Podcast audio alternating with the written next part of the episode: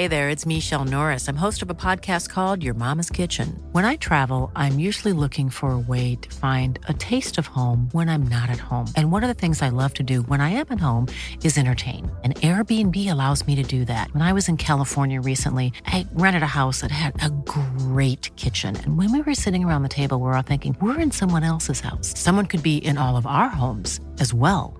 If you have a home, but you're not always at home, you have an Airbnb. Your home might be worth more than you think. Find out how much at airbnb.com/slash host.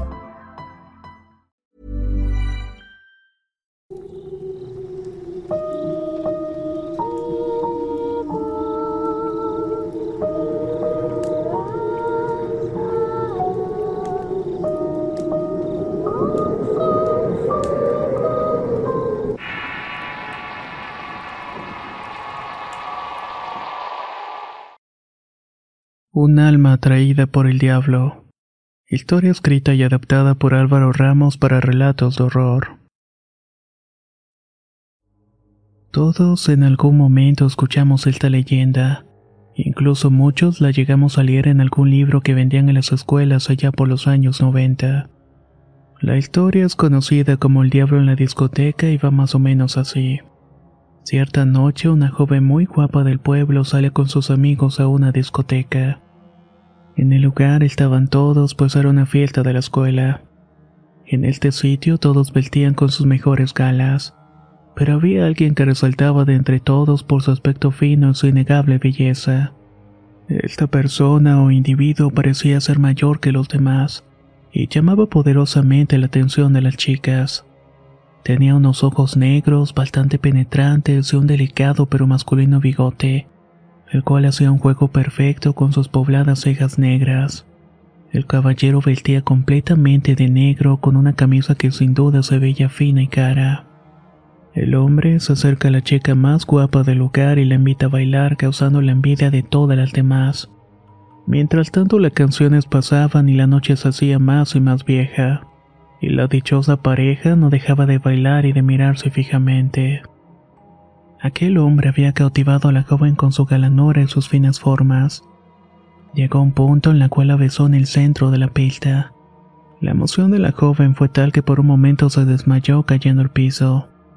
En ese momento la música se detiene y todos voltean a ver a la pareja en el centro del lugar.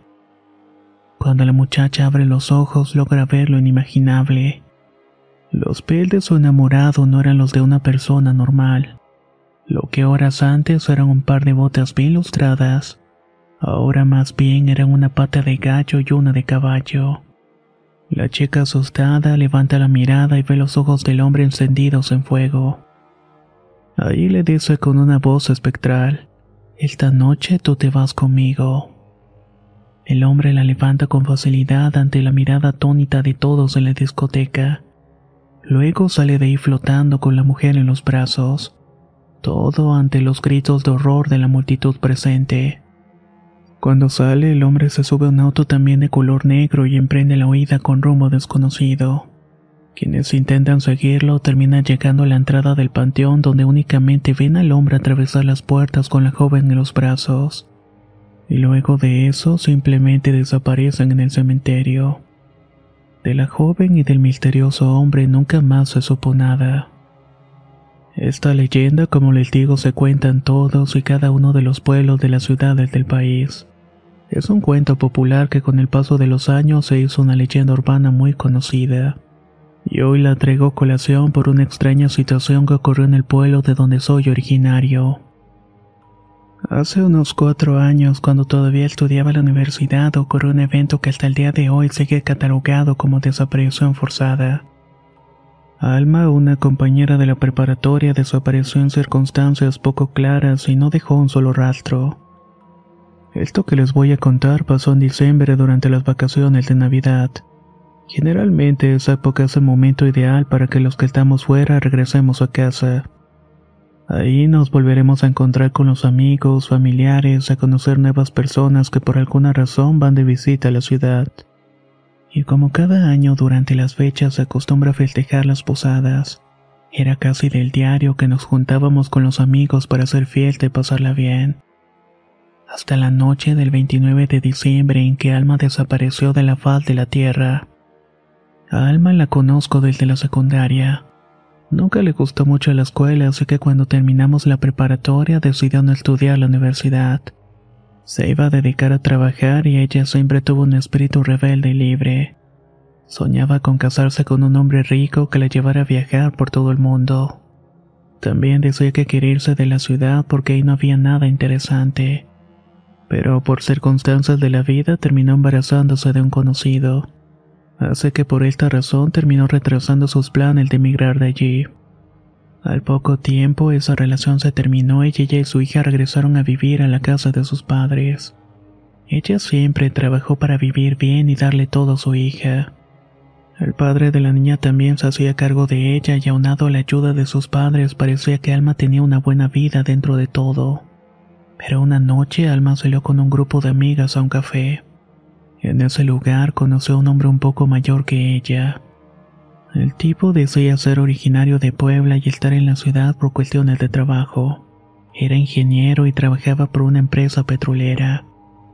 Eso llamó la atención de Alma y se mantuvieron en contacto. El hombre estuvo un par de semanas y luego regresó al trabajo. Pasaron los meses y Alma les contaba a todos que el famoso Fernando le había propuesto irse a vivir con él, que la quería mucho tanto ella y a su hija, y hasta ese momento se había portado como un caballero. Cuando me describieron a Fernando parecía ser un tipo muy guapo, buen cuerpo y educado. Había estado yendo esporádicamente a visitar a Alma y había tenido contacto con la familia y amigos. Decía ser soltero y tener aparte de su trabajo un negocio familiar en Puebla. Del tipo se puede decir que era un buen partido. La relación, a pesar de que era esporádica, parecía ir por buen camino. Ella se notaba emocionada y muy enamorada y no dejaba de decírselo a todo el mundo. Lo único malo era que no había nada para comprobar los dichos de Fernando. Nunca la llevó a Puebla a visitar a su familia ni tampoco tenía cómo comprobar que trabajaba donde decía. Todo era simplemente confiar en sus dichos. Fernando llegaba a la ciudad en un auto del año y de alta gama, siempre vestido con ropa cara y un reloj que llamaba mucho la atención. Llegaba con regalos para Alma, su hija y toda la familia. Organizaba fiestas en una alberca que rentaba solamente para él. Prácticamente se había hecho amigo de todos los conocidos de Alma. Llegó diciembre y todos regresamos para pasar las fiestas y como de costumbre las fiestas no faltaron. La primera fiesta donde vi a Alma fue en el cumpleaños de una compañera de la prepa que había organizado en su casa. Ahí nos pusimos al corriente ella y yo. Justamente me platicó todo sobre su novio, sobre cómo tenían planes de irse a vivir juntos a Ciudad del Carmen. Querían llevarse incluso a la niña con ellos desde un principio. Cuando le pregunté si lo había investigado, su actitud cambió por completo. Me dijo que era igual de envidioso que todos en el pueblo, que no soportaban verla feliz y enamorada. Se levantó de la mesa de donde estábamos y se puso a hablar por teléfono. Cuando volvió me dijo, mañana llega. Si quieres tú mismo puedes confirmar lo que quieras pero esto me lo dijo en un tono retador. Para ser sincero, esa noche regresé a casa un tanto molesto por la actitud de Alma. Se suponía que éramos amigos y mi intención no había sido insultarla. Estaba cambiándome para dormir cuando vi que me había llegado un mensaje a mi celular. Era Concha la compañera. El mensaje de Concha decía, Pepe, Alma está fuera de mi casa y se encuentra parada a media calle. Cuando me acerqué a hablar con ella me pegó. No sé si está borracha o drogada. Ven por ella, por favor. No eran horas para eso. Alma era una mujer adulta y se suponía que podía cuidarse sola. No tenía la más mínima intención de ir cuando vi otro mensaje de Concha. Ya no vengas, ya vinieron por ella. Creo que su novio llegó en un coche color negro y le abrió la puerta y ella se subió. Cuando leí ese mensaje me despreocupé un poco y me fui a dormir. Al día siguiente todos hablaban de Alma en un grupo que teníamos de la prepa. Resulta que no solamente Concha le había visto fuera de su casa en la madrugada. Al menos otras cuatro personas vieron en las mismas circunstancias a Alma. Ella no contestaba y todos escribían y preguntaban si estaba bien y que dónde había ido. Pero fue casi hasta las dos de la tarde cuando por fin contestó. Hola, perdón. Anoche terminé muy borracha ya no sabía ni dónde estaba mi casa. Nos vemos en la noche en la purga. La purga era un bar al cual íbamos todos desde que estábamos en la prepa. Allí iba a ser la reunión de la generación y era un 23 de diciembre. El plan era enfiestar duro para pasar el 24 todos con la familia. Llegó la noche y Alma no apareció. Eso era extraño, pues siempre la primera en llegar y la última en irse. Pero pensando que tal vez estaba con su novio, decidimos no molestarla. Cerca de las dos de la madrugada, Alma por fin llegó al bar. Venía con una actitud algo extraña y parecía como drogada. Le hablaba si tardaba en contestar y se quedaba mirando en un punto fijo. Y a pesar de lo que nos habían dicho y pensábamos andaba sola. Una de sus amigas le preguntó por Fernando, pero ella solamente contestó que llegaba al 29 para pasar el fin de año con la familia. Concha entonces le preguntó quién la había ido a recoger en la madrugada y Alma no supo qué contestar. Se quedó callada por unos segundos y solamente dijo que era un primo. Esa fiesta terminó casi al amanecer y salí de ahí completamente cansado y con ganas de dormir. Pedí un taxi y en el camino la vi caminando sola y descalza por la carretera. Le pedí al taxista que se detuviera para subirla y cuando me acerqué a Alma comenzó a gritar desesperada. Joven, si la muchacha sigue gritando, me voy a ir. No quiero que me lleven detenido por intento de acoso. No, espere, yo la conozco. Estaba en la purga conmigo. Como pude, la fui tranquilizando mientras intentaba marcar por teléfono a su hermana, pero por la hora nadie me contestaba. El taxista nos llevó a casa y ahí nos dejó. Fue su papá quien abrió la puerta y Alma entró sin decir nada y se fue directamente a la recámara. Yo me estaba despidiendo cuando don Raúl me pidió que esperara allá afuera. El hombre salió y me preguntó si Alma se había metido algo. Decía que tenía varias semanas comportándose de una manera extraña. Por momentos no reconocía a nadie, ni siquiera a su propia hija. Yo le dije que al menos en la presencia de nosotros no lo hacía. Tomaba alcohol, pero eso lo hacía desde la secundaria y sus padres lo sabían perfectamente pero de otras sustancias no sabíamos nada. El señor muy ofuscado me dijo, hace como un mes que le vimos un tatuaje muy extraño en la espalda. Su mamá tiene miedo de que se ande metiendo en algún culto extraño.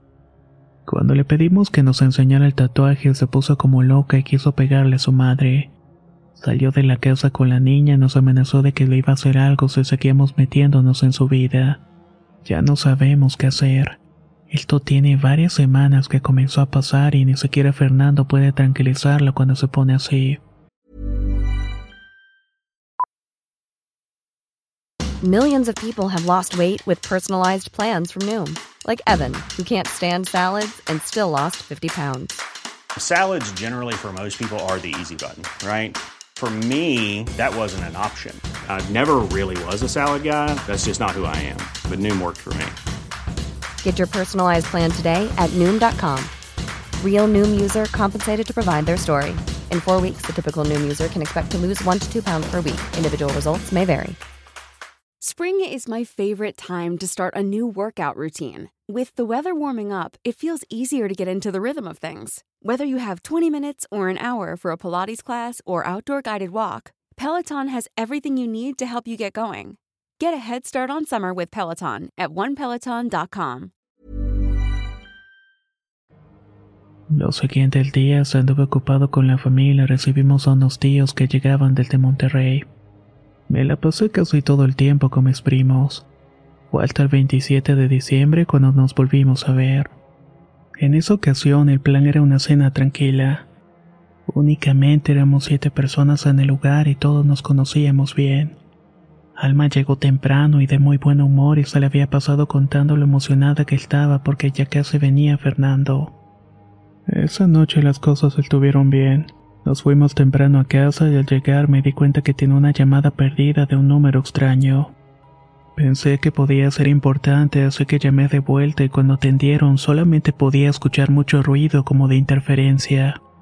A lo lejos se escuchaban voces, pero voces extrañas como de hombres con tonos muy graves. Colgué, pues pensé que se habían equivocado y me puse a platicar con mis primos. Esa noche antes de dormir comencé a tener una sensación extraña como de que algo me faltaba. Era como si algo se me hubiera olvidado. Me sentía muy ansioso y eso se vio reflejado en que no pude dormir bien durante toda la noche. Tenía el mismo sueño recurrente y más porque quería pensar en otra cosa pero nada me ayudaba. En el sueño era perseguido por dos figuras oscuras como de hombres que me querían hacer daño. No les podía ver la cara, pero cuando llegaba al mismo punto podía ver a mis compañeros alrededor de un auto negro. No me decían nada y únicamente hablaban entre ellos, pero de una manera extraña. Parecía que lo estuvieran haciendo con un acento extranjero. Al día siguiente estuve todo el día en casa de mis padres ayudando en cosas cotidianas del hogar. En un momento me mandaron a comprar algunas cosas con mis primos y en el supermercado me encontré con la madre de Alma. Llevaba de la mano a su nieta y la saludé como de costumbre y la señora me agradeció. Yo no sabía por qué lo hacía hasta que me dijo, Alma está muy contenta, estos días ha estado de muy buen humor. Me dice que habló contigo y que le hiciste cambiar de parecer sobre muchas cosas. Se siente muy bien, en paz y renovada. Traté de hacer memoria para recordar las pláticas que tuve con Alma, pero en ningún momento sentí que hubiera tenido una conversación tan profunda. Me hice loco y le dije que no había nada que agradecer y con la misma me despedí y seguí con lo mío. Esa noche Alma nos mandó un mensaje en el grupo para decirnos que quería vernos a todos para presentarnos al famoso Fernando. La cita era nuevamente en la purga y quería darnos una noticia y quería festejar de paso. Lo primero que todos pensamos fue que se iba a casar. Esa era la razón de su repentino cambio de actitud. La noche del 29 de diciembre todos llegamos cerca de las 9 de la noche al lugar. Estábamos todos menos ella que se vino presentando como eso de las 10 de la noche. Con ella venía un hombre unos años mayor que vestía de una manera muy prolija, con una camisa negra y una chamarra de cuero del mismo color. Usaba un pantalón de mezclilla azul marino y unos botines negros. El tipo era bastante bien parecido con su barba de candado y un aspecto de ser alguien que cuidaba mucho a su persona. El tipo nos saludó todos como si nos conociera.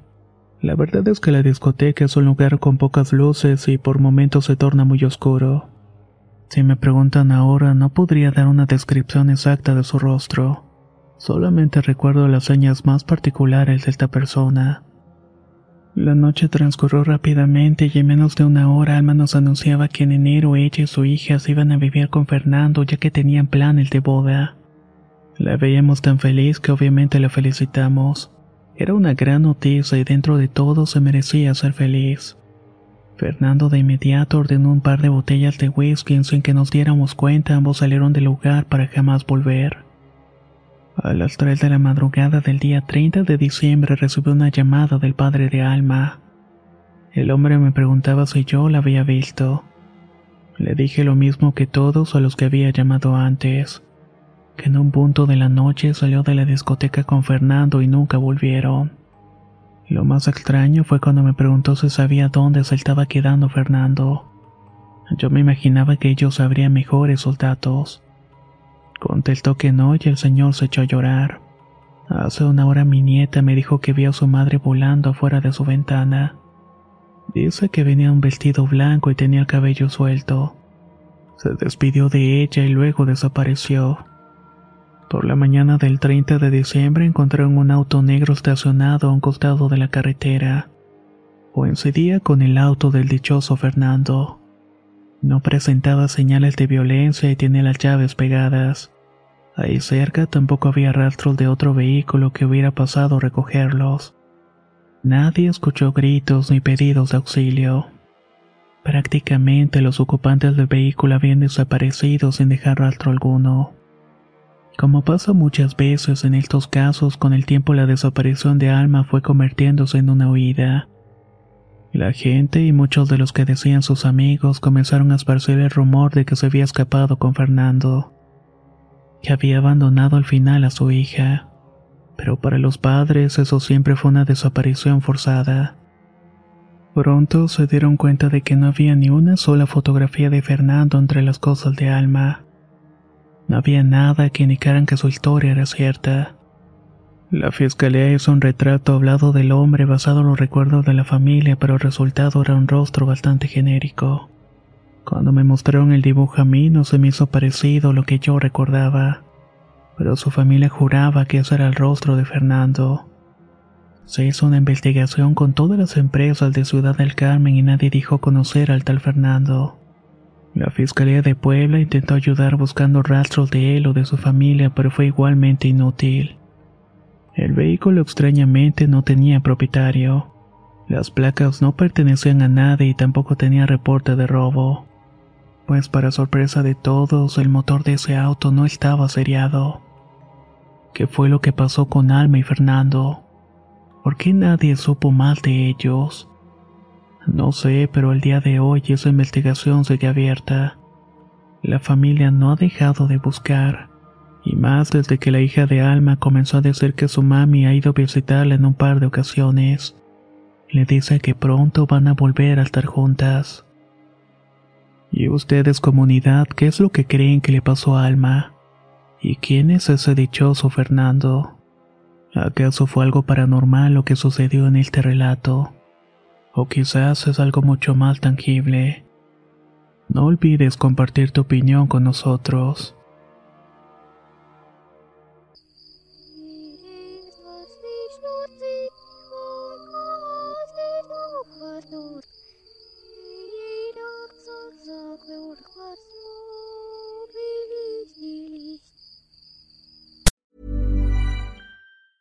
If you thought the only way to get a more defined jawline with natural looking results was through surgery, think again. Juvederm Volux XC is a non surgical injectable gel filler that improves moderate to severe loss of jawline definition and can help you achieve natural looking results with little downtime. Even better, this improved definition lasts up to one year with optimal treatment. No maintenance required. Improve jawline definition for a smooth, sculpted look with Juvederm Volux XC. For important safety information and to find a licensed specialist, visit juvederm.com. That's J U V E D E R M.com. Not for people with severe allergic reactions, allergies to lidocaine, or the proteins used in Juvederm. Common side effects include injection site redness, swelling, pain, tenderness, firmness, lumps, bumps, bruising, discoloration, or itching. There's a risk of unintentional injection into a blood vessel, which can cause vision abnormalities, blindness, stroke, temporary scabs, or scarring. Talk to a licensed specialist to find out if it's right for you. Hey, folks, I'm Mark Marin from the WTF Podcast, and this episode is brought to you by Kleenex Ultra Soft Tissues, your ally to help tackle your allergy symptoms this season. I love the change of seasons, but nobody loves pollen and all those other things floating in the air that make you sneeze during this nice weather. Kleenex Ultra Soft Tissues are hypoallergenic and allergist approved, so fight back against watery eyes and runny noses without worrying about irritating your skin. For this allergy season, grab Kleenex and face allergies head on.